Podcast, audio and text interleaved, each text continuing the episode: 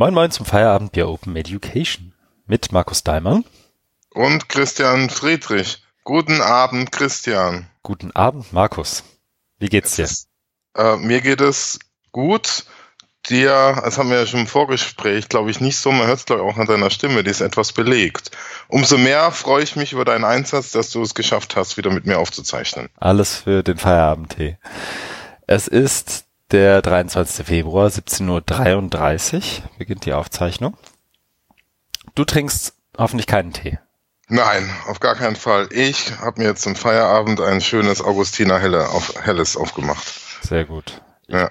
bekämpfe die Erkältung, die wahrscheinlich irgendwelche Berliner Kinder an mich herangetragen haben, die wiederum andere Kinder infiziert haben, die wiederum ihre Eltern infiziert haben mm. und dann bei mir ankam mit Ingwertee und Zitrone drin. Nicht ganz laut. Lass es, stattlich. lass es dir schmecken. Danke. So, dann lass uns auch gleich in die nächste Runde steigen. Hast du Feedback gekriegt? Ich persönlich jetzt nicht, aber wir haben ja Feedback bekommen. Mhm. Also, also auf, auf, auf, auf Das wäre auch noch eine auf, Kategorie eigentlich, ne? Ob wir persönlich Feedback bekommen ja, haben. Ja, das passiert ab und zu auch, wenn man ja. angesprochen wird. Aber das war jetzt auf Twitter, das war ja, glaube ich, von, also ich springe jetzt da mal gleich rein, das war, wo ich mich erinnern kann, zu äh, Michael Eichhorn, der äh, direkt nach der Veröffentlichung der letzten Episode angemerkt hat, dass da was nicht stimmte, was uns sehr gefreut hat. Also nee, uns hat nicht gefreut, dass was nicht gestimmt hat, dass es da einen Aussetzer gab, aber über die prompte Reaktion, das hat uns sehr gefreut. Das stimmt, hat ähm, sehr geholfen, weil ich höre ja immer in der Postproduktion zwar immer mal rein, ich gucke mir eigentlich auch immer die, die Tonspuren an, ob da irgendwo mal eine flache Linie ist, wo keine sein sollte. Aber das ist mir durchgegangen. Und ich konnte es auch in Teilen retten und habe dann nochmal ein neues Audiofile hochgeladen. Also ich hoffe, das hat dann auch kurz mittelfristig geklappt. Besten Dank für die Meldung. Dann haben wir beim letzten Mal Tine Nowak vergessen, beziehungsweise ihr Feedback. Ja, ging uns irgendwie durch. Ja. Wir hatten ja die Diskussion in Folge 47, ob es Codes gibt, die keine Software sind und ob es Software gibt, die kein Code ist, wenn ich mich recht erinnere. Und sie hat sowas wie genetische Codes, soziale Codes, mechanische Codes genannt. Und ich habe den Tweet hier einfach mal verlinkt oder bette ihn dann ein in die Show Notes. Wer da noch mitdiskutieren möchte, ist herzlichst eingeladen. Vielen Dank für genau. die Meldung. Das war ja Hintergrund, es bezieht sich ja auf, auf äh, die Kolumne von mir, äh, die dann betitelt war, Bildung ist kein Softwarecode. Da habe ich ja äh, erst alle Schuld von mir gestritten, äh, weil, weil ich gesagt habe, das haben die von dem Magazin mir angedichtet. Dann habe ich nochmal in meine Unterlagen geguckt und ich habe das selber so geschrieben. Also mehr Culpa. Ja, das. Ach, also und, sie, sie war ja praktisch im Team Dr. D, oder? Wenn ich das hier so richtig verstehe. Ja, ja, ja, ja. Und da gab es ja schon äh, vor ein paar Wochen in Hamburg eine lebhafte Diskussion, also live, und jetzt mhm. ging es ja, ähm, äh, also offline die Diskussion, jetzt ging es ja online noch weiter. Das fand ich gut. Ja, ja, sehr gut. Mehr davon. Dankeschön. Und dann wurden wir noch lobend erwähnt, und das ist das fast schon der Ritterschlag, das äh, Hochschulforums-Team hat uns im Mattermost-Kanal verlinkt und gesagt, wir reden über Koalition, wenn auch inkompetent. Wenn auch inkompetent, habe ich in Klammern dahinter gesetzt. Kam nicht von denen. Vielen Dank dafür. Nee, nee Dankeschön für die Erwähnung. Mhm. Dann würde ich hier ein, eine Marke setzen. Es sei denn, wir haben wieder was vergessen, oder dann reichen wir es nächste Woche nach, ne? Ja, mir fällt jetzt aber nicht sein. Mhm. Dann erzähl du mal, was du gemacht hast. Ja, geht schnell. Ich hab, war viel bei Wikimedia, meinem neuen Arbeitgeber oder Arbeitgeberin. Ich habe angefangen und weil ich so viel bei Wikimedia war und die App echt scheiße ist, ähm, ich fange mal vorne an. Ich habe angefangen den MOOC. Ich habe endlich, also seit Jahren endlich wieder mal einen MOOC angefangen und zwar Engagement in a Time of Polarization. Mhm. Ähm, moderiert, geleitet, konzipiert von Dia Deckard and und äh, Bonnie Stewart. Ich habe den Link auch hier mal reingesetzt, mhm. ähm, wo es letztendlich um, um diese Polarisierung geht, die wir, glaube ich, vor allem dann besprechen, wenn wir wieder mal einen Artikel von Mike Caulfield dabei haben. Ja. Und andererseits aber auch einem, dass versucht wird, das irgendwie konstruktiv zu kanalisieren. Wie macht man das? Wie geht man damit um? Was sind daraus Lehren? Und ich finde die Diskussionen, mhm. ähm, die da stattfinden, extrem lesenswert. Deswegen auch hier die Empfehlung Äh, bei Twitter der Hashtag EngageMOOC. Ähm, es gibt ein paar Provokationen, unter anderem gab es ein Live Ask Me Anything mit ähm, Zeynep Tufekci, es gab mhm. was von Chris Gilliard. Also auch Leute, die wir sonst lesen würden, nehmen in irgendeiner Art und Weise daran teil, deswegen auch hier mal die Empfehlung. Das Ganze ist auch für alle, die es oft gerne auf die lange Bank schieben möchten, ähm, noch etwa ein Jahr mindestens sogar in der edX-Plattform verfügbar. Ähm, was mir extrem hilft, weil die edX-App ist wirklich so schlecht, dass ich keine Chance habe, über die edX-App teilzunehmen. Ich dachte 2018 wäre weiter, aber ähm, alle reden von Mobile Learning und selbst edX kriegt es nicht hin. Vielleicht bin ich da auch zu anspruchsvoll, aber glaube ich ehrlich gesagt gar nicht. Ich glaube, ich hätte nochmal die App von Coursera ausprobiert, aber mhm. ich kann mich da jetzt auch nicht erinnern, wie die war. Nee, ist wirklich alles von, von Forumsdiskussionen über irgendwelche eingebetteten Videos, die nicht gehen und wo man dann in die YouTube-App muss und dann funktioniert das nicht und dies nicht und dann springt man zurück und alles ist weg. Also es ist wirklich ja. auf, auf viele Arten und Weisen Na, schlimm. Ja. Hm. Naja, das, das. Ähm, dann waren wir beide noch bei der Vorstellung von wahrscheinlich jetzt wieder einem der Standard OER How-To-Werke auf Deutsch, ne? Ja. Genau. Gibt ja noch nicht so viele. Ja, das stimmt auch wieder. So, zumindest in gebundener Form nicht so viele. Ja. Jöran hat ein Buch veröffentlicht, das, ich habe den Titel ehrlich gesagt schon wieder vergessen. Du? Irgendwas mit freie Unterrichtsmaterialien. Ja. Also es, es steht OER nicht im Titel. Mhm. Das hat er ja da auch erklärt bei ja. der Abendveranstaltung. Und dann ist noch irgendwie so ein länglicher Untertitel mit, mit es irgendwie heißt, rechtssicher einsetzen. Das hat aber die Marketingabteilung von Belz Verlag entschieden. Und ich habe das Buch, ich führe mental führe ich das Buch in meiner mentalen, also in meiner mentalen Liste wird das Buch geführt unter Copy und Paste für Lehrer, ja, weil Jöran es ursprünglich, ursprünglich so nennen ja. wollte, was aber genau. nicht geklappt hat. Nee. Ähm, ja, Marketingabteilung. Schade. Ähm, ja, da war ich noch und ansonsten viel von meinem ganz normalen Business as usual. Okay. Was hast du denn gemacht, Markus? Bei mir, ähm, das steht jetzt auch ganz oben ähm, mit der äh, Vorstellung OER-Buch. Äh, also war ich auch in Hamburg. Das war, war eine schöne Veranstaltung.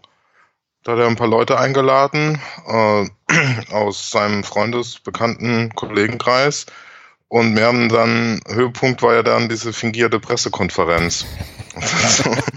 äh, wo, wo du und andere und ich dann in die Rolle der, der Journalisten geschlüpft sind und dann Fragen zum Buch, aber ernst gemeinte Fragen ähm, gestellt haben und das Ganze wurde dann live per Periscope in die Welt hinaus gestreamt. Mhm. Insgesamt ist das Buch ja auf große Resonanz gestoßen. Also ich habe vorhin nochmal bei Twitter gelesen, da hieß es, dass es bei Amazon irgendwie schon ausverkauft ist. Also es gibt's aber bei, also ich habe da am Abend ja auch nachgeguckt, bei Amazon selber gab's es ja gar nicht, sondern nur irgendwie Zwischenhändler. Und bei Bells kann man es noch bestellen. Ja.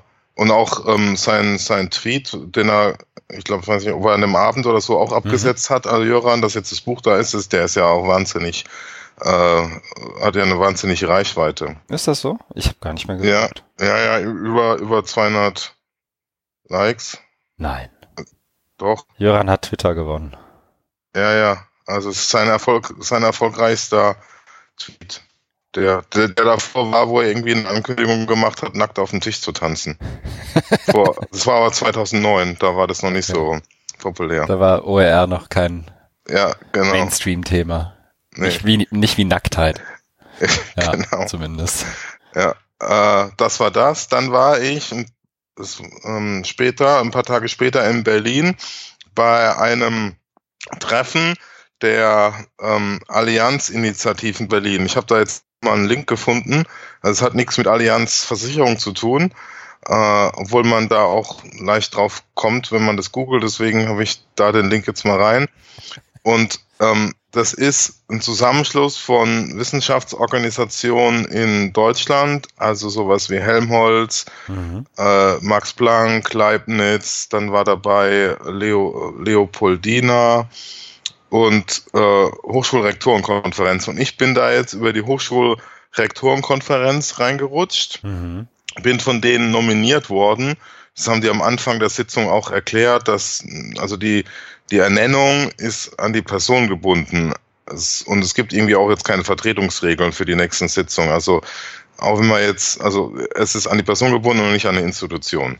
Und also das Ganze heißt irgendwie Allianzinitiative ähm, zum Thema ähm, Digitalisierung, digitale Information, digitalen Wandel gestalten. Und da gibt's verschiedene AGs und ich bin in der AG vernetztes Lehren und Lernen. Diese mhm. AG ist neu, was uns großen Handlungsspielraum begibt, ergibt. Äh, es gibt so ein Strategiepapier, das wurde letztes Jahr im Sommer irgendwie geschrieben und da wurde also die gesamte Allianzinitiative läuft jetzt für fünf Jahre mit verschiedenen Arbeitsgruppen. Und über alles hinweg gibt es eben dieses Strategiepapier. Und da wurde auch was zur AG Vernetztes Lehren und Lernen gesagt. Und ja, das war jetzt bei der Sitzung an sich war es jetzt erstmal so eine Selbstfindung, dass man sich gegenseitig vorgestellt hat, beschnuppert hat. Und also, außer mir waren noch, also aus meinem Bereich oder unserem Bereich waren noch ähm, drei andere Kolleginnen dabei, also von eTeaching.org, Malte Persige und Caroline von Kucknitz vom CEDIS, also äh, äh, Berlin, E-Learning-Einrichtung, also kennt man auch vom, vom Hochschulforum.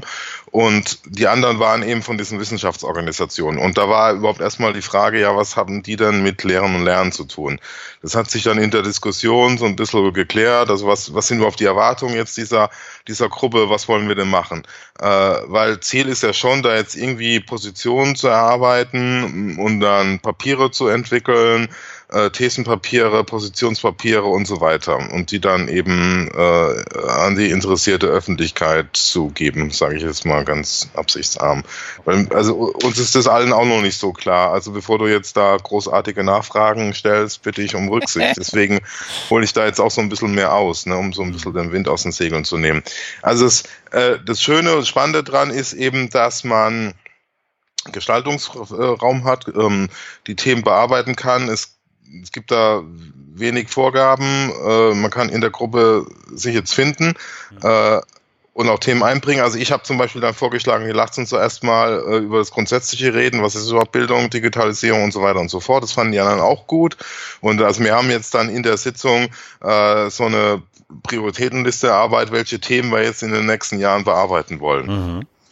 Äh, das nicht so Attraktive ist, dass es wenig bis gar kein Budget gibt für die Arbeit, also es ist auf Ehrenamt. Ich, ich engagiere mich natürlich, so wie man mich kennt, für die Themen schon, aber äh, es wäre halt vielleicht auch gar nicht schlecht, da so ein bisschen Unterstützung zu haben, auch für sowas Sachen wie Recherchearbeit oder so, ne, dass man sich nicht da selber immer, ja, also einlesen muss, sondern dass man da irgendwie Vorbereitung bekommt und Briefings oder so irgendwas. Das gibt's halt nicht, also das ist jetzt irgendwie auf die Eigeninitiative der anderen Kolleginnen und Kollegen angewiesen. Was damit steht und fällt es ja. Aber das ist alles noch Zukunftsmusik. Wir werden uns, glaube ich, dann im Sommer wieder treffen. Es gibt halt ein, zwei oder drei Treffen im Jahr und dann mal sehen. Okay. Ja. Ich habe gerade mal auf die Handlungsfelder von denen geschaut und gesehen, ja. dass es die schon seit 2008 gibt und jetzt mhm. dritte Phase.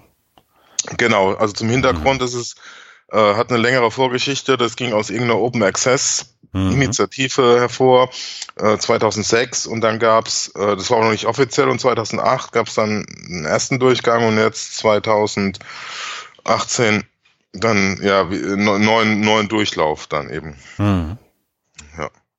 Und es gibt dann eben noch äh, in jeder Arbeitsgruppe ist äh, jemand aus der sogenannten Steuerungsgruppe äh, drin, die dann wiederum versuchen, alle Arbeitsgruppen zusammen, also als separates Gremium Steuerungsgruppe, wo über die verschiedenen Arbeitsgruppen hinweg berichtet wird. Ja. Ja. Okay. Ja, aber 2008 haben die schon beschlossen, nationale Lizenzierung, Open Access, nationale Hosting-Strategie, Forschungsprimärdaten, virtuelle Forschungsumgebungen und rechtliche Rahmenbedingungen zu thematisieren. Hm. Okay. Ja, wir haben da äh, das Thema jetzt Lehren und Lernen. Wir haben dann also die anderen Kolleginnen und Kollegen äh, aus dem HFD-Dunstkreis haben auch gleich gesagt, es bringt ja überhaupt nichts, jetzt hier HFD nachzubauen, sondern wir müssen ja irgendwie was anderes machen, weil das HFD gibt's ja schon, die machen gute mhm. Arbeit auch gerade im Bereich Lehren und Lernen, ne, da bin ich ja auch aktiv in diesem Netzwerk Lehre. Das bringt ja da gar nichts, da jetzt auch zu machen. Das heißt, wir müssen da jetzt irgendwie gucken, wie man, also dass eben diese Bedarfe der anderen Wissenschaftsorganisationen auch mit berücksichtigt werden. Ja, klar. Nee, im Netzwerk Lehre bin ich ja auch. Ich sehe da, äh, ich habe da jetzt nicht viel passieren sehen. Ich weiß nicht, ob das einfach an mir liegt, aber ich habe auch nicht so drauf geachtet, ehrlich gesagt. Ähm, nee, aber spannend. Also ja, ich werde berichten. Also mehr kann spannend, ich. Was da rauskommt. Ich bitte um Nachsicht. Mehr, mehr kann ich jetzt äh, auch nicht äh, auch nicht erzählen. Aber ich werde auf jeden Fall weiter berichten. Sehr gut. Ja. Was hast du denn noch alles gemacht, Markus? Ja, wir machen das hier immer, wir filmen da immer so 80er Jahre radiomäßig durch. Genau, ich war dann am Montag dieser Woche in Kiel, da habe ich eine Einladung bekommen zu einem Kick-Off Kick-Off-Veranstaltung von einem neuen Projekt. Ähm, das beschäftigt sich mit äh, digitaler Kultur, ist ähm, ähm, gefördert vom BMBF. Hintergrund ist, dass dort eine Professorin ist, Heidrun Allert, die ähnliche äh, Sachen macht wie ich, also um Dunstkreis und Bildung und Digitalisierung. Mit der wollte ich ähm, auch mal Kontakt aufnehmen. Also ich kenne sie nicht persönlich, also jetzt schon, aber ich kannte sie nicht persönlich. Mhm. Und ähm, nur was sie so schreibt, also sie kommt so aus der Informatik, äh, hat auch Informatik promoviert, äh, beschäftigt sich jetzt aber auch mit Bildungsfragen. Und das fand ich halt ganz spannend, äh, eben jemand äh, nicht so klassisch, so wie ich jetzt, der über Bildungswissenschaftler sozialisiert ist, sondern eher von der anderen und dann jetzt sich mit Informatik beschäftigt, sondern sie kommt ja genau von der anderen Seite. Ne? Und dann treffen wir uns in der Mitte. Und deswegen wollte ich sie da persönlich treffen und äh, dann in Kiel besuchen. Das fand sie auch gut und dann waren wir gerade dabei, irgendwie einen Termin so auszumachen und dann kam, bekam ich diese Einladung und das hat dann eben sehr gut gepasst. Also da gab es erst dieses Kick-Off, das haben die auch ganz äh, ganz toll gemacht, fand ich. Also gab's ähm, eine Projektvorstellung, was diese, was, diese so machen. Da geht es eben drum, äh, digitale Kultur, Alltagshandlung, Alltagspraktiken zu erforschen mit Forschungswerkstätten. Und da, also es ist sehr nah an der Praxis, wie, und es bezieht sich auch auf, auf Jugendliche oder junge Erwachsene, wie bewegen die sich auf Instagram, Snapchat, Facebook, Twitter und so weiter. Ne? Und da sollen dann Schlüsse auch für Medienbildung, Medienpädagogik gezogen werden. Also ich fange jetzt erst an. Und äh, also es gab einmal so eine Einführung, dann gab es auch so einen praktischen Teil, wo diese äh, Arbeit, die später, die Forschungsarbeit, die später in den Werkstätten äh, stattfinden soll, mit uns äh, Versuchskaninchen mäßig ausprobiert wurde. Äh, das war natürlich sehr, sehr eingedampft. Ne? Da hat man nur irgendwie eine halbe Stunde und hat dann eine Frage gekriegt und sollte dann irgendwie über sein Social Media Verhalten nachdenken und reflektieren. Mhm. Während äh, in der in der späteren Praxis es ja so aussieht, dass die eben äh, über Wochen da so auch mit so Tagebuchmäßig dann ähm, Dinge beobachten, was was die wie die sich eben Social Media mäßig bewegen, was es mit denen macht und so weiter. Ne? Und da hast du natürlich einen viel längeren Zeitraum. Hm.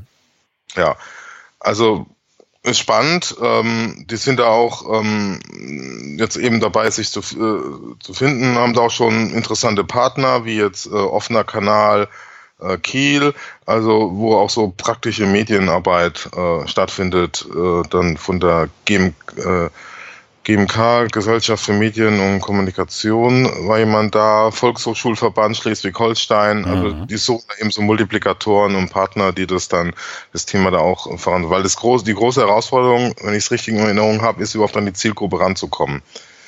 Äh, ne, die dann, die dann bereit sind, da mitzumachen bei diesen Forschungswerkstätten und, und sich da beforschen mhm. zu lassen. Also sprich 14-Jährige motivieren, da mitzumachen? Oder ja, irgendwie, ist so die Altersgruppe? Ja. Ja, ich weiß gar nicht mehr genau, wie der Zuschnitt mhm. ist, aber im Prinzip schon, genau. Okay. Ja, und danach äh, sind wir noch äh, äh essen gegangen äh, mit, mit ihrem Mitarbeiter und haben uns da nochmal ausgetauscht und das mhm. war, das war ganz gut, ja. Okay. Ja. Sehr gut. Ja, dann das nächste kann ich schneller machen. Wir hatten jetzt Donnerstag, Freitag in Lübeck ähm, einen sogenannten OER-Macher-Workshop. Das ist Teil vom, das kann ich auch mal verlinken. Seid ihr das die ist, Macher? Ihr seid nicht die, ja. was, was gibt's da noch für Rollen? Äh, gute Frage. äh, es die ist Teil, die, äh, wir reden erstmal drüber und warten dann ab. Ja, genau. Äh, nee, das ist Teil von dem Projekt OER Fachexperten, äh, was im Rahmen der BMBF-Förderung äh, angesiedelt ist. Mhm. Da habe ich hier mal den Link reingepostet. Ja. Da gibt's, das ist so ein Blended Learning Konzept. Da gibt's äh, Kick-Off-Veranstaltungen in Präsenz, Online-Phase per MOOC und dann nochmal Präsenz, eben dieser, dieser Workshop. Und da habe ich dann ab und zu auch mal reingeguckt, was die da so machen. Also wir haben ja eine Kollegin vom BDVT, vom äh, Bundesverband der Trainer und Coaches und die, die hat den Workshop gemacht. Aber wir hatten das dann gleichzeitig noch verbunden mit einem Projekttreffen dann vorgestern. Okay. Ja. Das war das. Dann war ich äh, temporäre Schreibklausur, habe ich das genannt, weil ja, es wieder mal einige Artikel zu schreiben, Altlasten oder wo ich irgendwie schon verdrängt habe, äh, kommt jetzt auch wieder hoch. Ähm, da hatte ich mal irgendwo was zugesagt für irgend so ein Handbuch E-Learning und dann, ah ja, den letzten Kontakt hatten wir einem Jahr, vor einem Jahr und wenn Sie noch Interesse haben, dann können Sie und so weiter. Ja. Genau, das, ähm, da muss ich, muss ich halt mich immer irgendwie organisieren, weil ich dann immer paar, paar, mal vielleicht mal zu viel Ja sag bei, bei Anfragen und dann immer irgendwie fünf Artikel parallel hab Und dann eben auch noch meine Kolumne, da bin ich jetzt auch wieder dran. Mhm. Und äh, was ich noch gemacht habe oder machen habe lassen in Zusammenarbeit äh, mit der Zeitschrift Medienpädagogik ist jetzt der Call for Papers äh, online gegangen diese Woche äh, zum Thema OER-Forschung. Ja, das finde ich sehr gut. Ja, da freue ich mich äh, auch und mache äh, mach jetzt hier auch nochmal Werbung dafür. Also wenn ihr da draußen jemanden kennt oder selber äh, zum Thema OER forscht oder in irgendeiner Art und Weise euch wissenschaftlich damit beschäftigt, dann denkt mal drüber nach, einen Beitrag einzureichen. Alles weitere wird dann in, den, in dem Link und dem Call an sich. Daimann lädt in den akademischen Olymp. Ja, Ja, Partizipation. ja, Ja. Ja. Setze ich mal eine Marke. Nee, aber das finde ich gut. Ähm, wenn ich Wissenschaftler wäre, würde ich drüber nachdenken, da was für zu schreiben.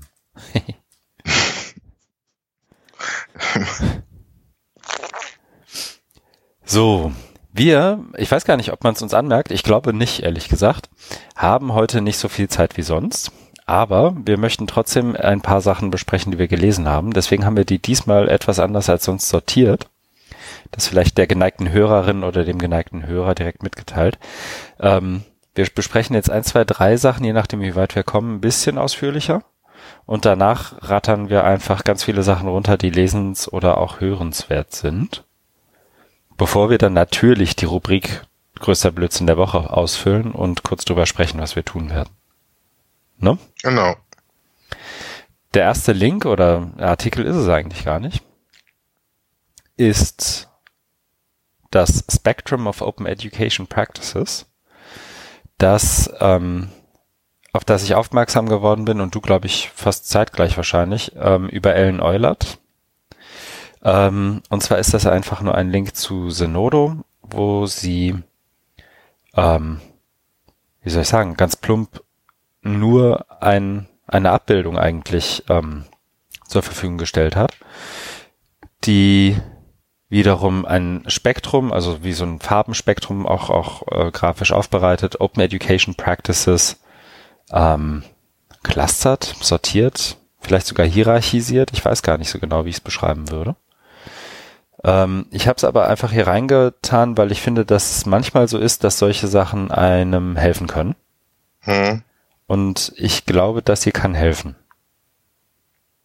Ja, als, als Gliederung und ich würde das auch erstmal nur als Cluster bezeichnen, äh, finde ich es auch äh, gut und übersichtlich. Ich habe ja gedacht, da ist irgendwie noch ein, ein ganzer Artikel da, weil unten da ist ja noch so ein ZIP-File mit 10,2 MB und da dachte ich, da ist irgendwo bestimmt noch was äh, dahinter und habe dann Text. ja, aber da war nichts. Aber das, das soll es natürlich nicht schmälern, um Gottes Willen. Ich ähm, finde es als Übersicht ist, ist sowas immer gut, dass man weiß, wo, worüber, also gerade vielleicht für Leute, die da noch nicht so drin sind, äh, als Orientierung und Übersicht äh, sehr hilfreich. Mhm. Ja, aber selbst wenn du irgendwie, wie soll ich sagen, jetzt bei mir ganz praktisch, wenn ich einen Workshop oder irgendeinen Talk oder was auch immer vorbereite, sich mal drüber Gedanken zu machen, wie soll ich sagen, auf welcher Stufe, wenn du das so, Ja. also ich kann ja kurz mal die Stufen vorlesen. Das ist einmal Ja. Re Reusability, dann Sharing, dann Collaboration, dann Discoverability, dann Outreach. Also Nachnutzbarkeit, Teilen, Zusammenarbeit, Auffindbarkeit und Outreach ist einfach fürchterlich auf Deutsch zu übersetzen. Ne? Also sowas wie so eine Mischung aus Teilhabe und Austausch vielleicht. Das hat auch so einen religiösen Touch, oder? Outreach? Ist es nicht, ja, ist es nicht, dass diese Prediger in den USA dann auch Ja. mal mit Au- Billy Outreach- Graham ist diese Woche gestorben übrigens. Das Maschinengewehr Gottes. Fällt- Okay, das, so Sprünge. ja, nee, sorry. Ähm, ja, ja, jein, ja. Also das hat so einen missionarischen Charakter manchmal, aber es wird aber auch von ähm, nicht sonderlich religiös geprägten Menschen benutzt, soweit ich weiß. Hm, hm, hm. Und es gibt irgendwie, also ich finde, es gibt kein deutsches Äquivalent dazu. Partizipation ist es nicht. Wer da Vorschläge hat, sehr, sehr gerne. Ähm, ich finde es, also was ich aber eigentlich sagen wollte, ist, ich finde es hilfreich zu überlegen, auf welcher Stufe sind denn diejenigen, mit denen ich jetzt arbeite, spreche oder arbeiten so. möchte. Hm. Also wo setze ich an und also jetzt möchte ich nicht abholen sagen, müsste ja eigentlich, eigentlich müsste hier ein Phrasenschwein stehen, aber irgendwie muss man die Leute ja abholen. genau. Ähm, und dann ist es vielleicht, also ich will jetzt nicht nur das Raster hier an, anlegen, aber ist das vielleicht ein Raster, wo man überlegen kann, überfordere ich, unterfordere ich jetzt gerade, ist das zu, zu weit, zu wenig, zu viel, zu knapp. Und dafür kann sowas, glaube ich, hilfreich sein, auch wenn es um vielleicht um Strategieprozesse sogar geht. Ja, auf jeden Fall. Es ist, dient einfach der Komplexitätsreduktion. Bei so einem Thema wie Open Education, da geht ja immer einiges durcheinander und da hilft es. Äh, wie du sagst, die Leute da abholen, also um den furchtbaren Slogan, aber der hat schon was, zu verwenden, die Leute da abholen, wo sie stehen. Ja, jetzt haben wir es doch gesagt, ne? Was ist für die im Vordergrund? Geht es um Sharing oder eben um Outreach oder um Wiederverwertung? Eben, und die, die Grafik ist ja auch ein Stück weit so designt, dass das eine auf dem anderen na, ich, ein Stück weit aufbaut.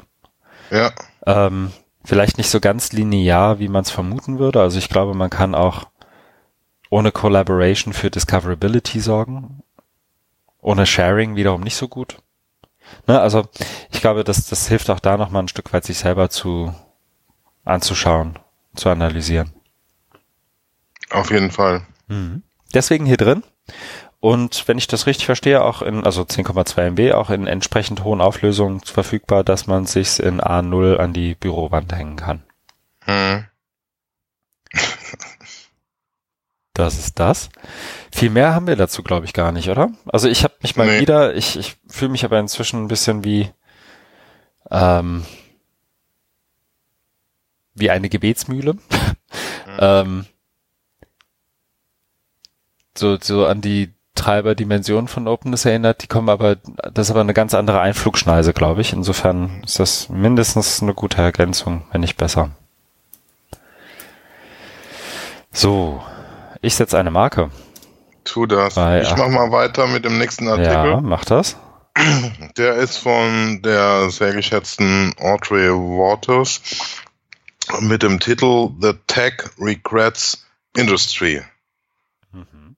Was ist da los? Was ist passiert? Also es geht darum, äh, ich verkürze ja mal, du Mhm. kannst ja gerne nochmal, ähm, Ich reiß mich zusammen. Mach mal. ja, also äh, psychologisch könnte man es auch als ähm, Katharsis, also als Läuterung Reinigung zeichnen, was es geht. Also vielleicht nämlich, dass das Silicon Valley oder die mh, Tech, Tech-Industrie jetzt gemerkt hat mit Technik und ihrer Vorstellung von Technik und ihren Auswirkungen auf Lernen, Hm. Bildung ist doch nicht so toll. Markus, darf ich dich kurz unterbrechen? Du klingst Sehr gerade, gerne. also nicht du, sondern ich glaube, die Technologie lässt dich komisch klingen. Magst du mal an deinem Mikro rütteln oder?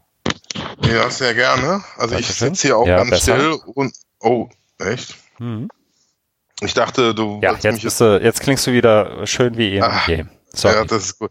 Ich, ne, alles gut. Ich habe schon befürchtet, du willst mich jetzt inhaltlich abgrätschen. Wie würde mir nie einfallen? Mach ruhig weiter.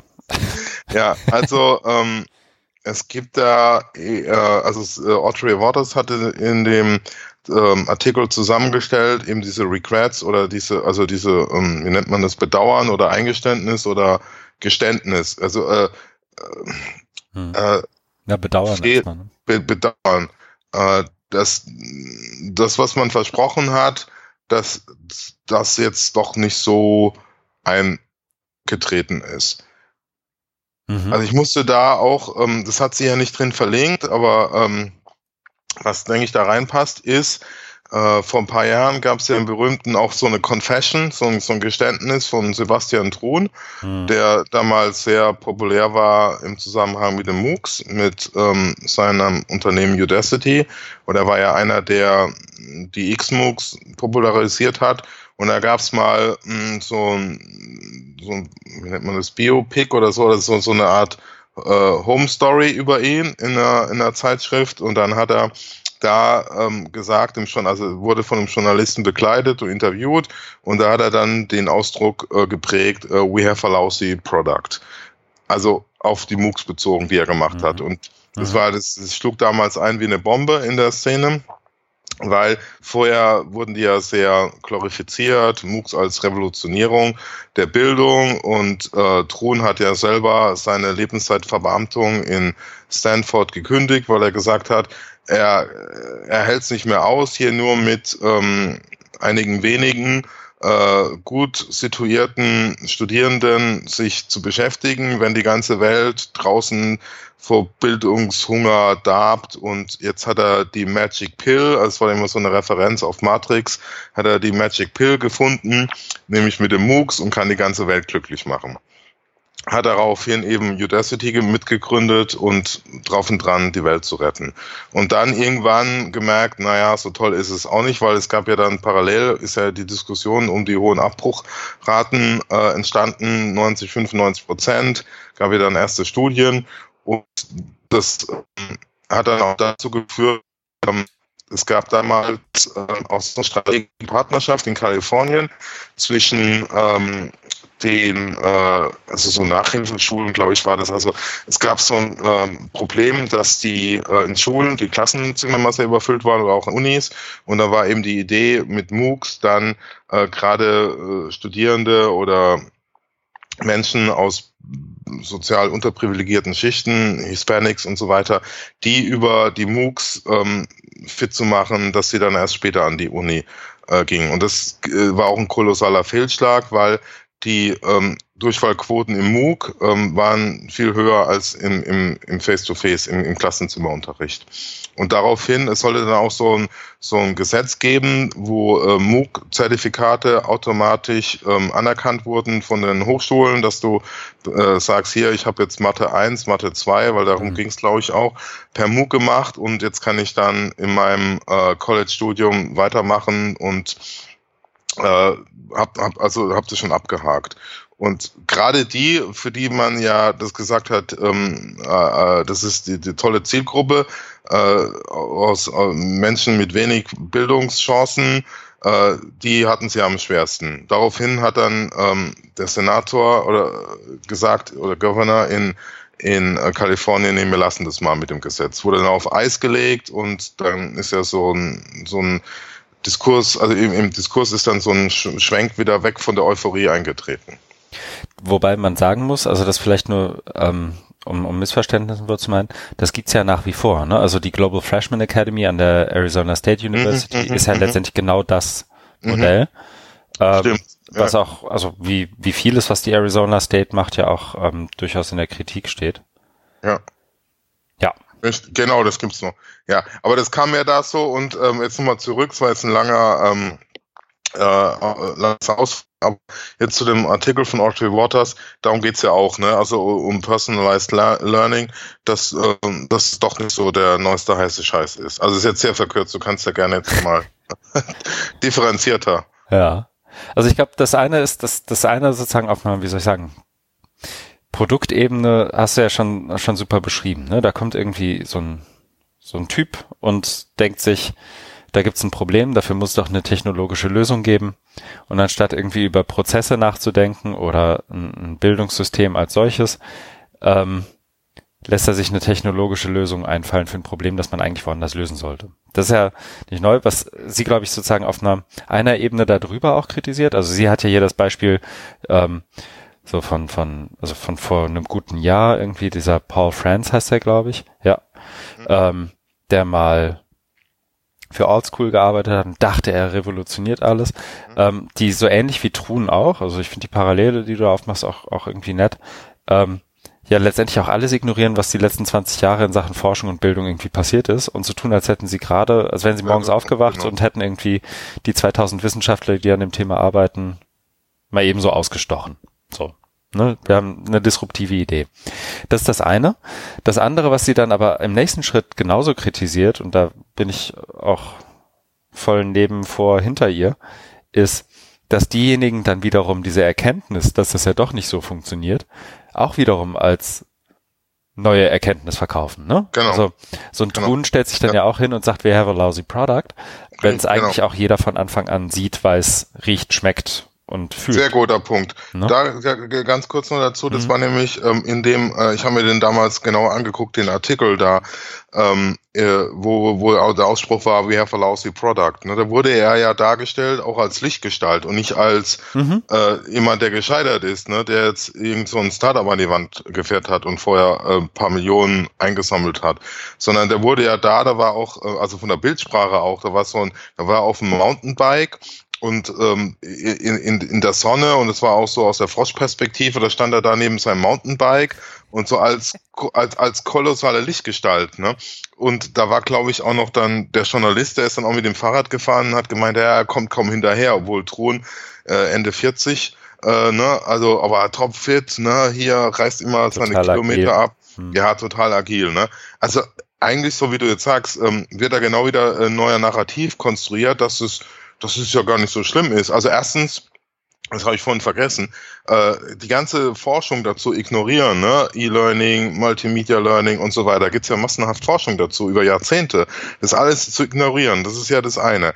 Und dann noch, ähm, äh, also damit zu einer Bildungsrevolution zu kommen, äh, kann man auch sagen, ja, okay, hat er keine Ahnung und gibt's gibt's immer wieder in dem Bereich. Aber dann ähm, wenn das dann, wenn das wirklich auf, auf die Nase fällt und der ist ja wirklich auf die Schnauze gefallen, dann ähm, immer noch in, äh, also im, im, im Medi in der medialen Berichterstattung immer noch so als, als Lichtgestalt und das als, als ähm, das, das wurde ja dann ähm, immer so als Pivot, also so als, mhm. als Schwenk, ne? Also ist wohl so in der, in der Sprache da, ähm, in der Business-Sprache so, also als, als Schwenk, als Kursschwenk jetzt weg von, von seiner eigentlichen äh, Revolutionierung oder ähm, alle, alle Menschen der Welt äh, glücklich zu machen, indem sie Zugang zu Hochschulbildung, ähm, Elitenbildung, nämlich Stanford bekommen äh, und jetzt hin zu Corporate, ähm, oder, wo es mit der Revolution überhaupt nichts mehr zu tun hat. Ne? Das auch nur als kolossalen Move zu verkaufen, das ist ja wirklich äh, dreist. Ne?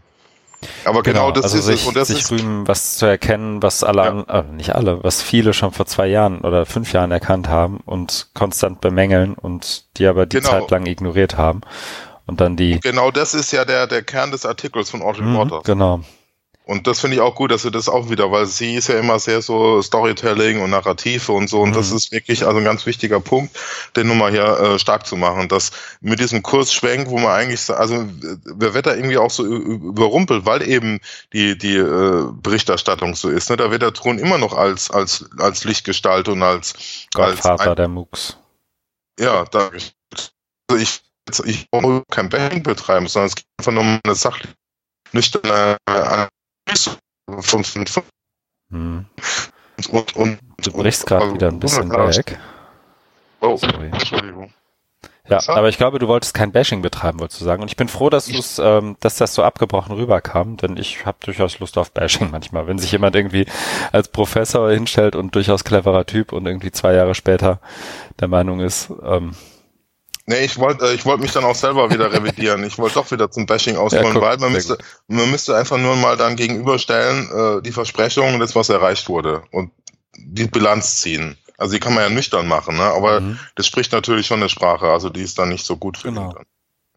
Nee, und ich finde den letzten Satz, also den, damit können wir vielleicht sogar den Artikel beschließen, weil wir auch noch ein, zwei, drei andere haben, die wir gerne, oder äh, zumindest einen noch, den wir, glaube ich, gerne noch ein bisschen ausführlicher ansprechen wollen würden.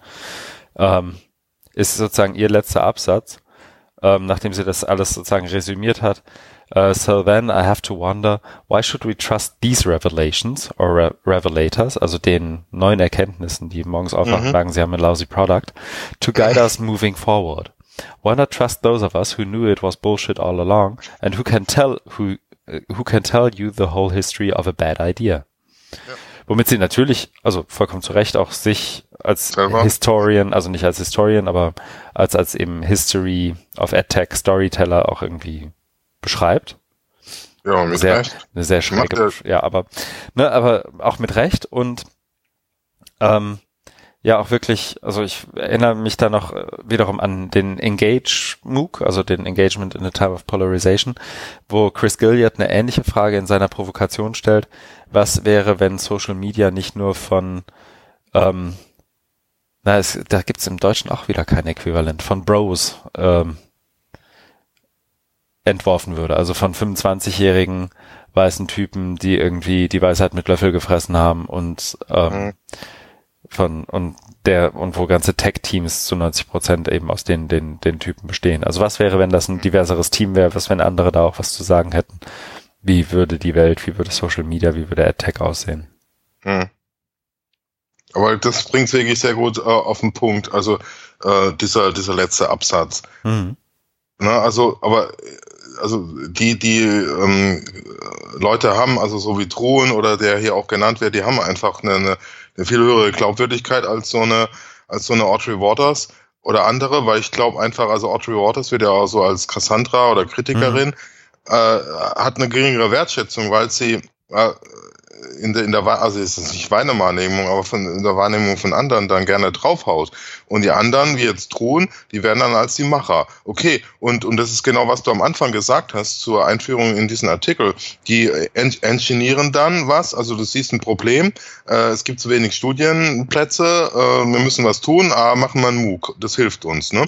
Ah, okay, der MOOC war doch nicht so eine gute äh, Idee, jetzt machen wir irgendwie Corporate Training. Mhm. Aber wir machen was, ne? auch wenn das erste totaler Blödsinn war, von vornherein eigentlich, dass es mit, mit Bildungsrevolution überhaupt nichts zu tun hat, weil Bildungsverständnis äh, was die da haben, ist genau das Gegenteil von Bildung, was irgendwie Manipulation, aber ist egal, ein anderes Thema.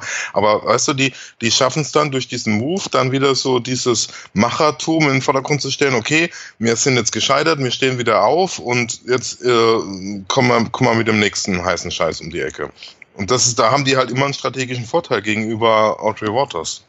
Genau, und diese, diese Einsicht in Anführungszeichen ist immer sozusagen das, das Zurück auf Los, ne? Also das, jetzt kann ich, jetzt habe ich mich einmal abgeklopft, reingewaschen, jetzt kann ich wieder zurückgehen und mir wieder was einfallen lassen.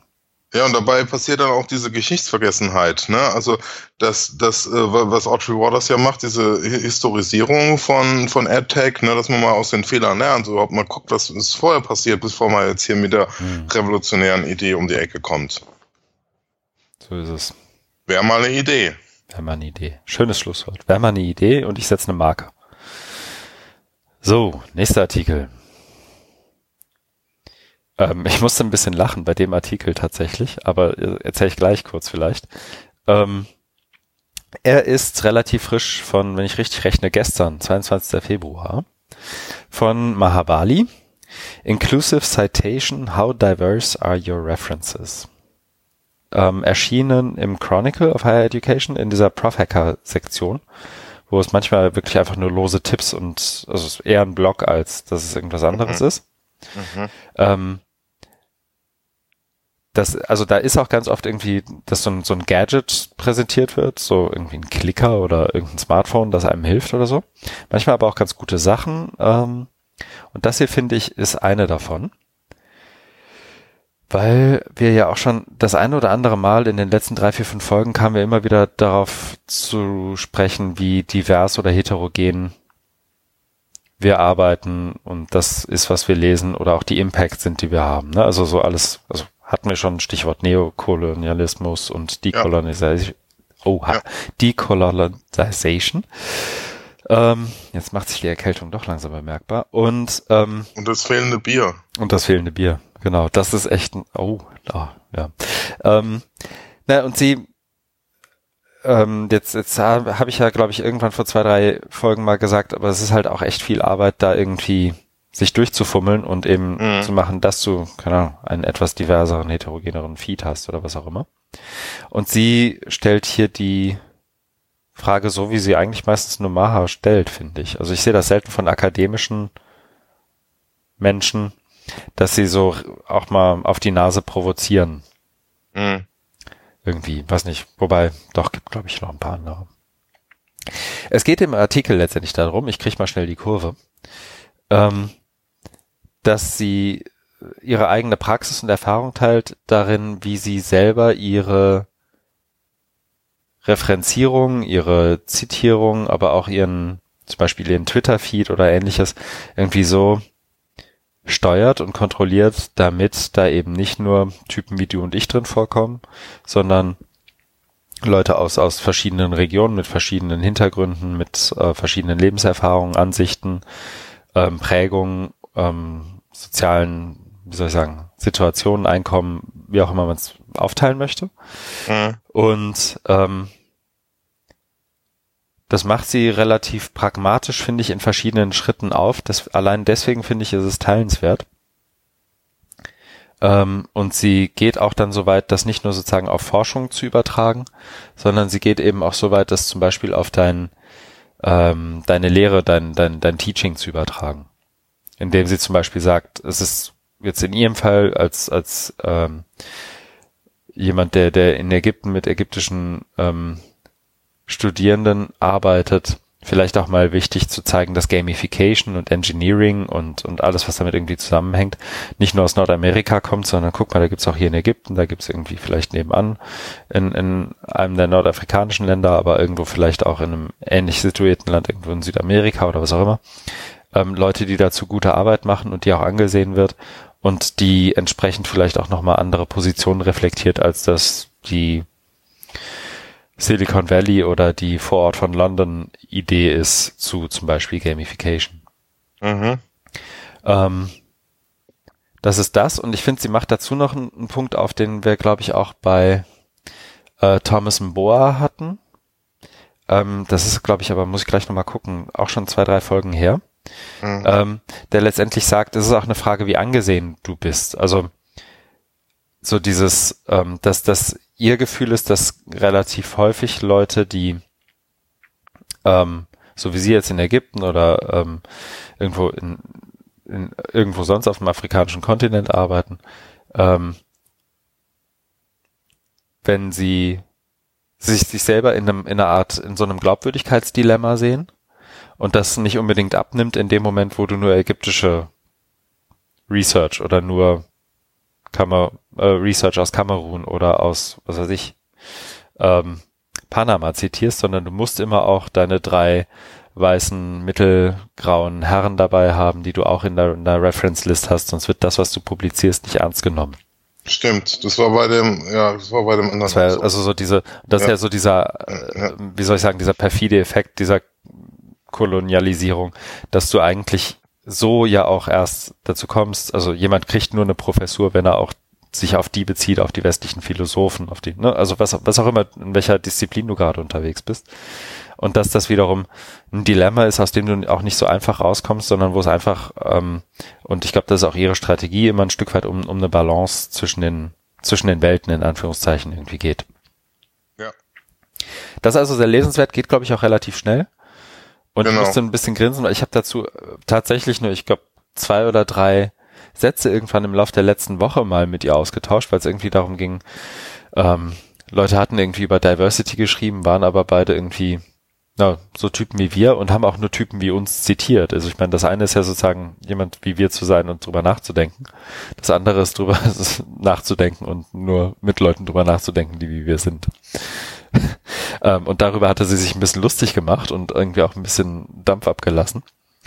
Und ähm, so kam sie dann wohl überhaupt zu dem Artikel und das hat sie dann auch nochmal kundgetan und da musste ich grinsen. Ja, also ich finde den Artikel ähm, auch sehr offen und sehr sympathisch. Und ich habe den vorhin auch erst gelesen, aber der liest sich wirklich sehr gut.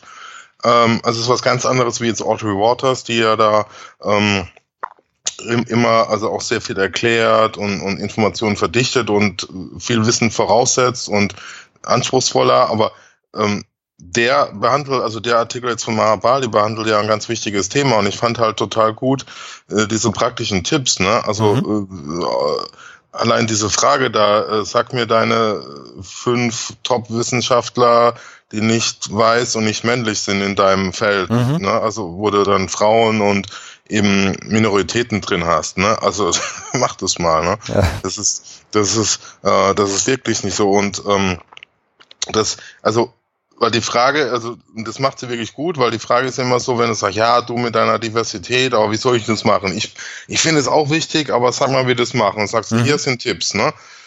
Und das habe ich dann auch gemacht. Also ich bin jetzt da auch zwei, drei, die sie da empfohlen hat, auf Twitter jetzt gefolgt. Und ähm, ja, also ich habe das vorher auch schon versucht, immer äh, zu gucken, dass man da auch schwarzen Menschen folgt. Mhm. Ne? Also weil, weil äh, auch die Sicht und ähm, und das ähm, sagt sie ja auch, du kannst irgendwie immer anfangen und da gibt es, also das, das macht glaube ich auch so, so sympathisch, dass es nicht ist, du musst jetzt irgendwie den und den folgen, weil das hätte ja auch wieder so einen, so einen Machteffekt, sondern das liegt ja auch äh, ein Stück weit an dir, ne? Aber also es geht um die Sensibilisierung und dann auch so ins, ins, ins Tun zu überführen, dass man sagt, okay, äh, such dir doch mal ein paar oder, äh, und äh, dann folgt denen und über die kannst du wieder anderen folgen. Aber äh, eben auch nicht so ein, so ein Druck zu machen und so ein äh, so direktiv zu sein. Und du musst jetzt den 50 top äh, schwarzen Wissenschaftlern folgen, Wissenschaftlerinnen, sondern das hängt von dir ab. Ne?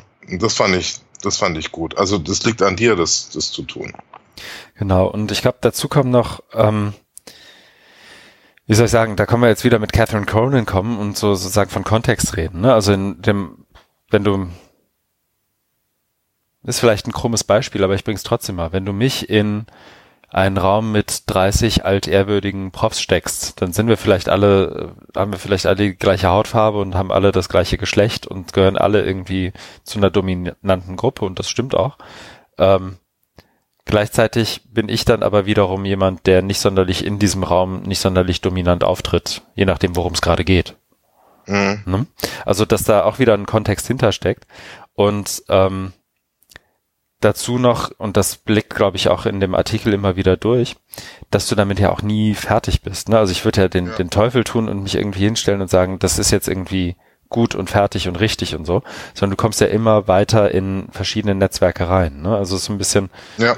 ähm, genau. wie, wie ein Wikipedia-Artikel lesen und mit den Referenzen unten anfangen und mal gucken, wo es dich hinführt. Richtig, genau so ist es. Das habe ich, so, so habe ich versucht, das auch so, äh, darzustellen. Ja, ja, das äh, hatte ich auch so. Ich habe ein, wie soll ich sagen, eine Empfehlung noch, die mir selber dabei hilft ein bisschen. Die ist rela also relativ neu, ich weiß gar nicht, ob wir es hier schon mal hatten. Ja, ähm, sprich. Und zwar gobo.social. Ich weiß nicht, hast du davon schon mal gehört? Nein. Okay. Ähm, dann versuche ich es mal mit ähm, so ein bisschen unvorbereitet zu, ich hau mal hier einen Link ins Pad ähm, nur mal ein bisschen unvorbereitet hier jetzt auch unterzubringen. Und zwar ist das ein, ein Tool, eine Plattform, äh, die unter anderem von Ethan Zuckerman und, und Team am äh, MIT designt und entwickelt wurde oder wird. Und, und Ethan Zuckerman so, ist ja bekannt für Filterblasenbuch, oder? Genau, genau, genau. Ja, okay. Der ist, der der Ethan ja. Zuckerman ist das. Ja, ja. Und der hat wiederum ähm, so eine Art Reaktion, die vor allem mit Twitter, glaube ich, im Moment schon ganz gut funktioniert. Ähm, und zwar ist das ein Social Media Aggregator, wo du dich mit deinem äh, deinen Social Media Credentials anmelden kannst und dann ähm, kontrollieren kannst, wie dein Feed tatsächlich aussehen soll. Und du hast da so Parameter wie Rootness, also wie rau soll es in meinem Feed zugehen. Ähm, Gender, ähm, ist, ist ein Punkt, wo du sagen kannst, selbst wenn du irgendwie ähm, nur 30 oder 35 oder wie viel Prozent auch immer äh, Frauen folgst zum Beispiel, du kannst ähm, mit so einem Schieber einfach deren Stimmen ähm, pushen und sagen, in meinem Feed soll es aber so aussehen, als hätte ich 50 Prozent Herren der Schöpfung und 50 Prozent Damen, zumindest laut Twitter-Profil. Ne, also da hängt es natürlich, das setzt wieder voraus, dass Leute in ihrem Twitter-Profil angeben, welchem Geschlecht sie angehören. Mhm. Ähm, du kannst auch sowas wie Unternehmen und Brands rausfiltern. Du kannst ähm, sowas wie Vir äh, Virality, also möchtest du viele populäre Posts sehen oder möchtest du das relativ gestreamlined haben? Also ein bisschen das alte oder das neue Twitter, wenn man so will. Was möchtest du da haben? Und da kannst du ein bisschen Mhm. mit deinem Feed rumspielen und gucken, was damit passiert. Und das ist tatsächlich ganz interessant, wenn du mal so eine, braucht nicht lange, wenn du mal so 10 Minuten, Viertelstunde so ein bisschen dran rumspielst, gerade wenn irgendwie ein aktuelles, wie jetzt das School-Shooting, wenn du da mal Politics, Lots of Perspective oder nur My Perspective, ähm, Mhm. dazu noch Rudeness ein bisschen ähm, raus und rein filtern. Also da kannst du wirklich viel mitmachen. Mhm. Ähm, und das hängt in Teilen zumindest dann ja auch wiederum mit so einem Diversitätsgedanken auch zusammen, ähm, wenn es darum geht, wie viele Perspektiven möchtest du zum Beispiel haben oder wie ist es zum, Beispiel mit der Genderverteilung. Mhm. Mhm. Ja, ist spannend. nur so als Habe ich mir jetzt auch gerade so ein praktischer Ja. Tipp, Tool, wie auch immer man es nennen möchte. Ja. Das ist das. Sind wir durch mit dem Artikel? Ich Hast denke du noch ja. irgendwas, was du highlighten würdest? Nö, ne? Also Nee, so lang ist nee, er ja. Ich auch nicht. Nee, ich fand ihn, ich fand ihn sehr gut. Also, äh, also auch dieses, ich mag ja auch, wenn es auch mal so ein bisschen biografisch ist, Mhm. wo sie dann erzählt hat, dass sie äh, bei ihrer PhD-Arbeit damit konfrontiert wurde und ja, also das finde ich immer sympathisch. Aber ja, nee, ich bin durch mit meinen Anmerkungen. Okay. Dann würde ich sagen, wir fangen mit der Kür an. Wir sind mal wieder in der alten Ar Arbeitsteilung, ne? Weil wir schon inzwischen halb sieben haben und du um Viertel vor sieben spätestens los musst und ich mit, mein Tee ist auch alle und meine Stimme wird nicht besser. Ja, müssen wir auch drauf Rücksicht nehmen. Ja, ja, ja, ganz wichtig. Ähm, dann mache ich jetzt hier mal eine Marke, Sekunde, und würde vorschlagen, dass wir einfach abwechselnd die Sachen durchgehen. Wobei die ersten beiden kommen von mir. Ähm, ich habe einmal im Pad noch eine Workshop-Sammlung von Mediale Pfade, der Agentur aus Mhm. Berlin, Mhm. wo es darum geht, Digitalität ohne digitale Tools in Workshop-Szenarien auszuprobieren. Ich habe dazu verwandt oder damit verwandt noch ähm, das Handbuch der Demokratielabore auf Handbuch, handbuch.demokratielabore.de. Mhm. Das ist wiederum auch eine Ansammlung von Workshops und Ideen, aber auch Empfehlungen, wie man Workshops rund um, wie soll ich sagen, alles mit Web, Netz, digital und vor allem Jugendlichen, aber auch Erwachsenenbildung, glaube ich, ein Stück weit irgendwie anleiten kann. Mhm. Der nächste ist auch von mir, ne? Soll ich den auch gleich mitmachen? Ja, das sind einige von dir. Ja, es tut mir leid. Aber ich beeil mich und ich habe noch gehört, das fand ich ganz gute Einführung. Wir hatten ja jetzt hier auch das ein oder andere Mal das Thema Lobbyismus. Ähm, die Deutschlandfunkfolge Campus und Karriere macht die OECD mit PISA Politik. Forscher Eckhard Klim und Matthias Rumpf von der OECD diskutieren. Auch so ein bisschen an dieser Schere Wissenschaftskommunikation einerseits und andererseits, wie wird das aufgenommen?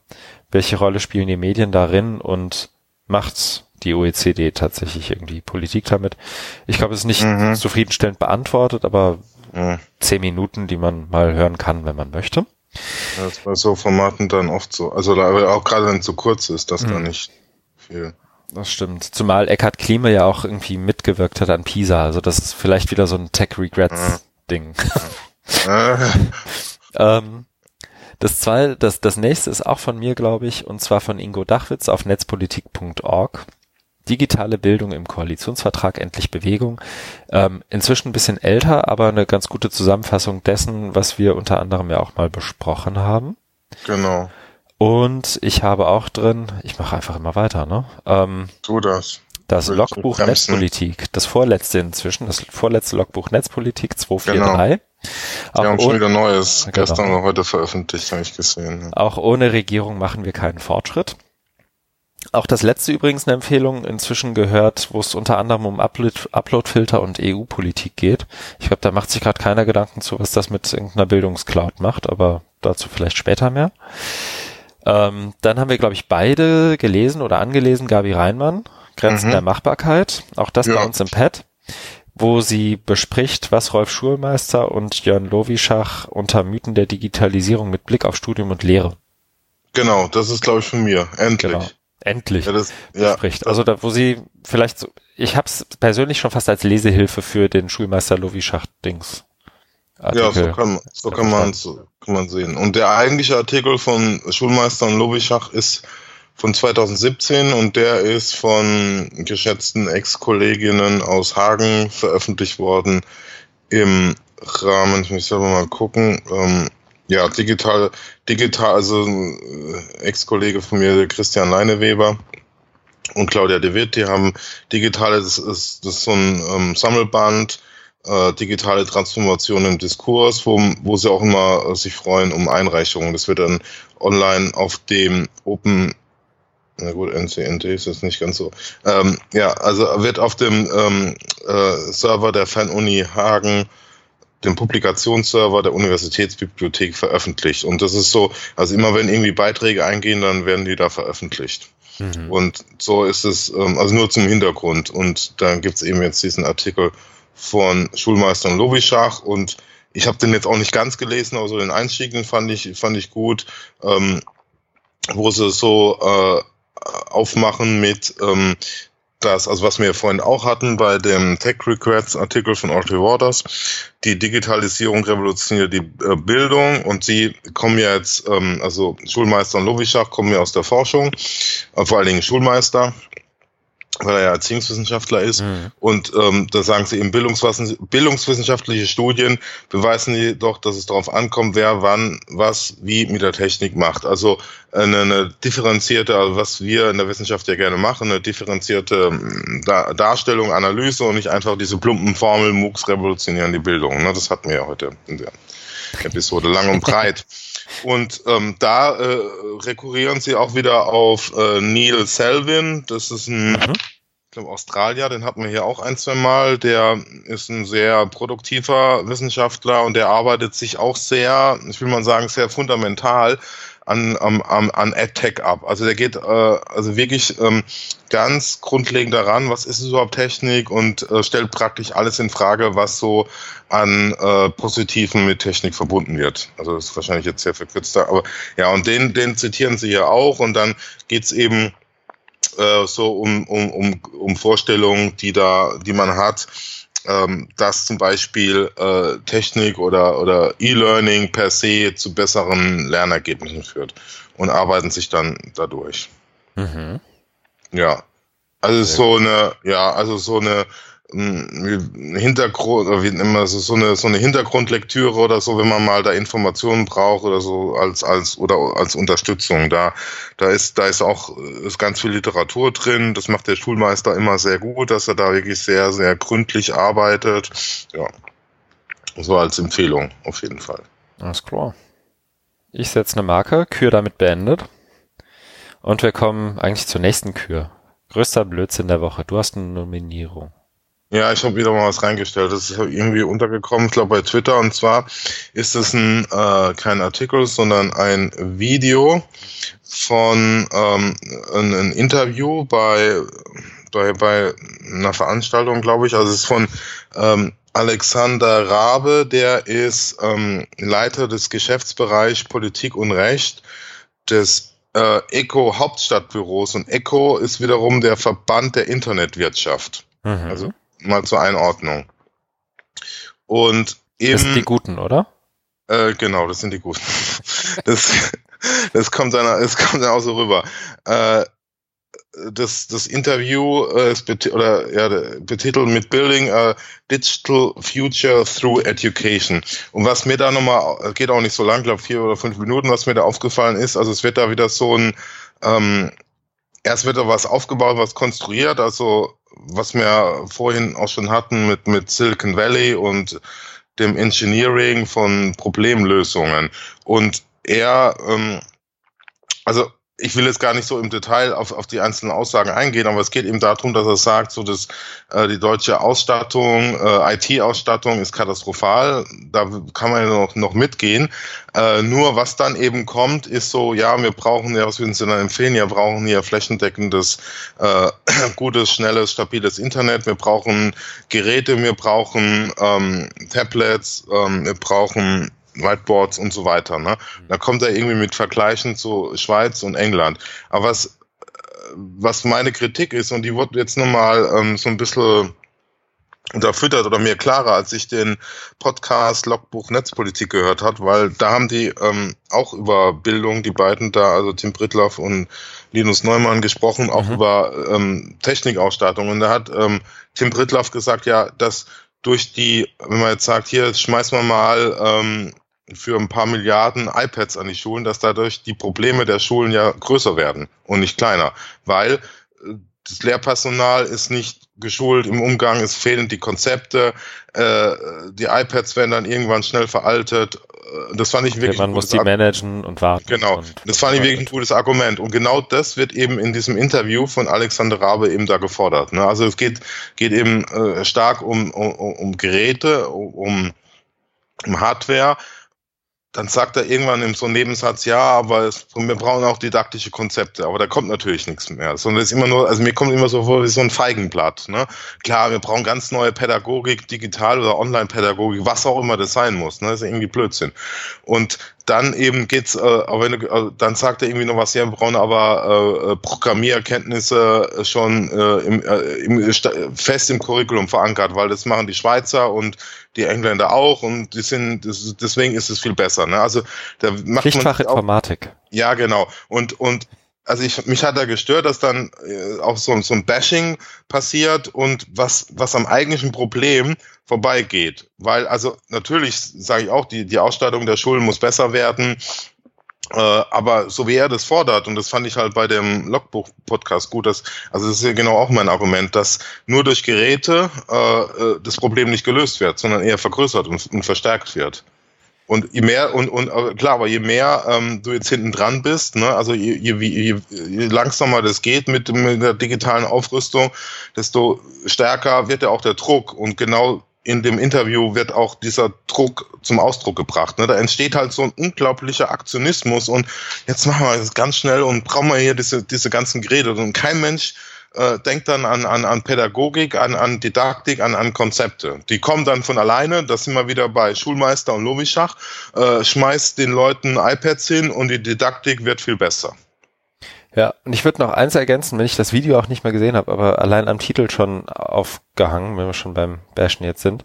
Building a Digital Future Through Education ähm, als Titel zu nehmen, ist allein deswegen schon also stößt bei mir schon sauer auf, alleine deswegen, weil Bildung und ich würde das bis zu einem gewissen Grad auch für so manchen Open- oder OER-Diskurs vielleicht auch gelten lassen, weil Bildung so mhm. überfrachtet wird mit Erwartungen, ja, ja, die sie ja, gar genau. nicht erfüllen kann. Ne? Also ja. eigentlich ein Fall für Dr. D.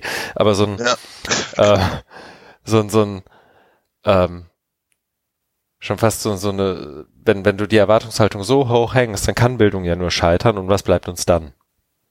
Ja, genau.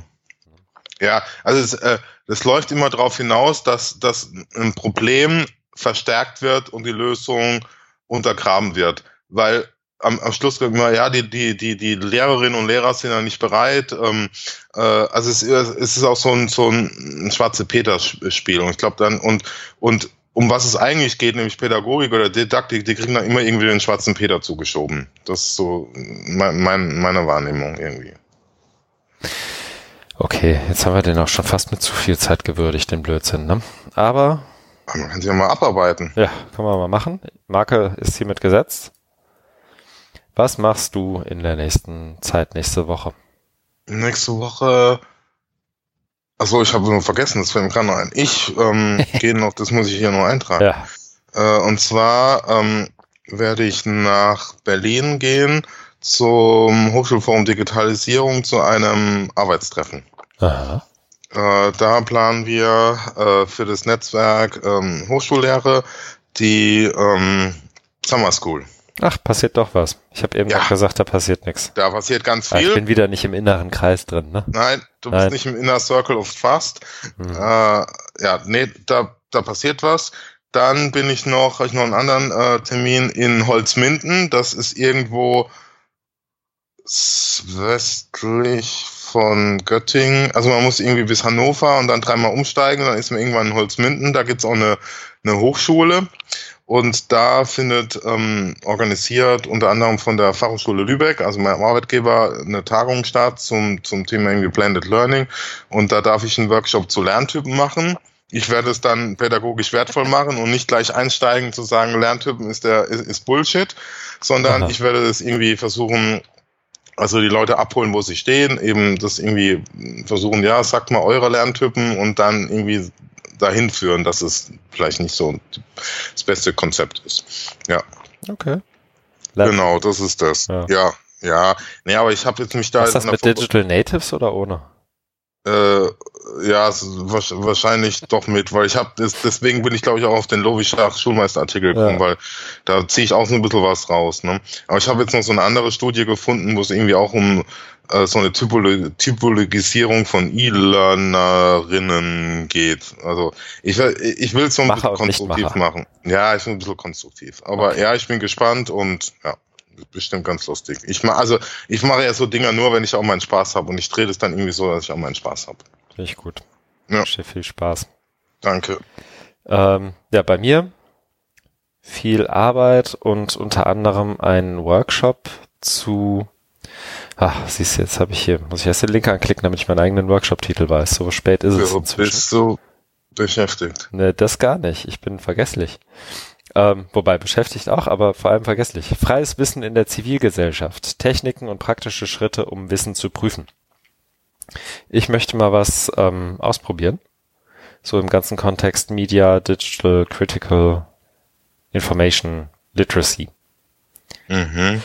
Und da einfach mal gucken, wie weit ich komme und wie das aufgenommen wird von Menschen in der Praxis. Und das machen wir am Dienstag mal. Mal gucken, was passiert. Okay, ah, da ist ja Heidrun Allert auch dabei, das sagt man schöne Grüße. Und Oliver Baumann, den kenne ich auch. Ja. Der Kooperativ Berlin, sag auch mal, also nur wenn es sich ergibt. Ja, klar, mache ich. Ist ja hochkarätig besetzt. Ja, obwohl ich dabei bin. nur wegen dir. Ja, sehr schön. Mhm. gut. Nee, sogar Fishbowl-Diskussion mit Markus Beckedahl. Ich habe ein Leben. Ja, so. Du hast geschafft. Ich habe es geschafft. Und wegen hier akademischer Olymp. Ja, ich bin jetzt. Du bist jetzt hier schon im zivilgesellschaftlichen oder im netzpolitischen Olymp angekommen. glaube ich nicht. Ich glaube aber auch nicht, dass es den gibt, aber das ist, glaube ich, ein anderes Thema. Ähm, dann haben wir es geschafft. Mich würde tatsächlich interessieren, es ist genau Viertel vor sieben. Wir haben jetzt eine Stunde elf, das ist wahrscheinlich das kürzeste, die kürzeste Folge, die wir je hatten. Ähm, hm. Grüße an Sebastian Hondasch unter anderem, wenn der zuhören sollte, oder Philipp Schmidt, die ja immer eingefordert haben, ihr dürft maximal eine Stunde machen. Gefällt euch ja. das jetzt besser? Wenn genau. ihr jetzt noch zuhört, ist das wahrscheinlich ein Zeichen. Aber dazu auch wirklich, also ganz ernst gemeint, gerne Feedback, Kommentare, Tweets, persönliche Ansprache, was immer ähm, hilft.